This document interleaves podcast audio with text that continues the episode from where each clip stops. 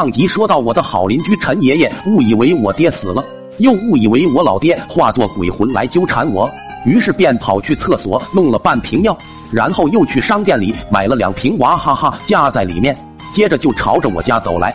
当时我正在客厅里看电视，听见脚步声，歪头一看，正好看见陈爷爷手拿饮料跨进我家大门。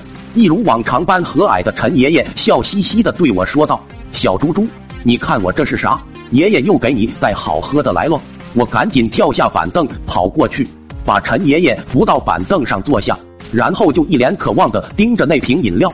陈爷爷坐下后，便赶紧将饮料瓶瓶盖扭开，然后小心翼翼的朝我递来。我满心欢喜的接下饮料，心想陈爷爷可真是及时雨。我这刚吃完方便面，正觉口干舌燥，立马就给我买饮料来了，真是太好了！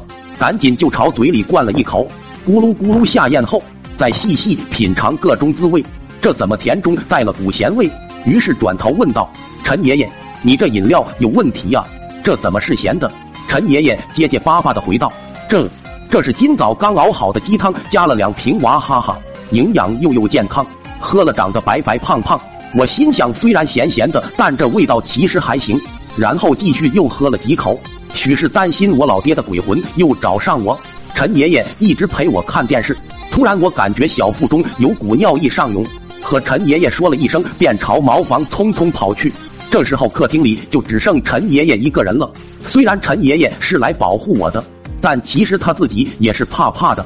如今屋里只剩他一人，心中更觉发毛。突然，里屋里好像传出了一声呼唤，好像是在喊着“一只”。陈爷爷立马紧张的直起了身子，“一只，一只”，这呼唤声竟是越来越清晰。陈爷爷的神经慢慢的有点绷不住了，身体开始不自觉的颤抖，表情紧张，四下张望，最后看向了桌上剩下的半瓶饮料。二话不说，赶紧拿起饮料，狠狠的朝嘴里灌了一大口。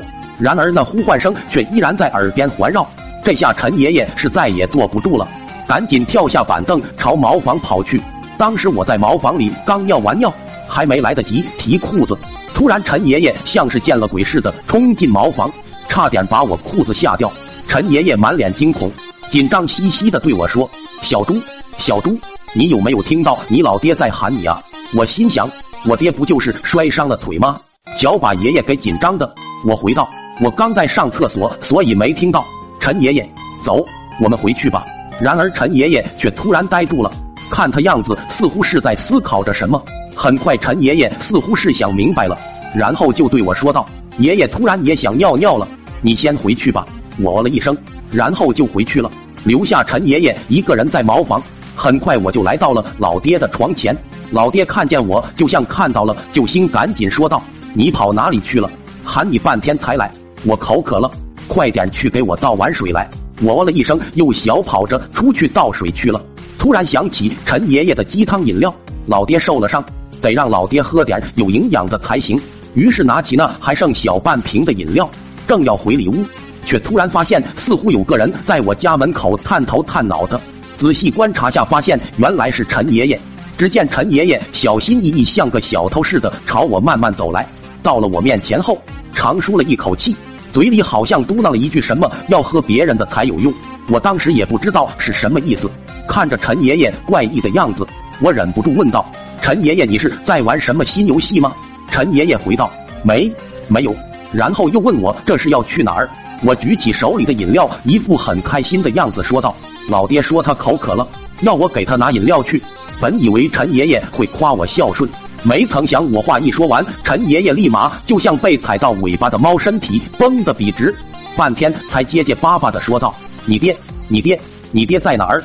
我回道：“在里屋里啊，你刚刚听到他喊，我都没进去看看吗？”陈爷爷回道：“没，没有。”我又说道：“那你现在和我一起进去看老爹吧。”老爹说他可想你了。陈爷爷眼睛瞪得老大，额头冒出冷汗。浑身颤抖，却又十分坚决的说道：“不，不去！我，我，我东西还烧着家里，先，先走了。”然后陈爷爷就像是开了挂一般，一溜烟的就跑得不见人影了。我挠了挠头，只得拿着饮料缓缓的朝里屋走去。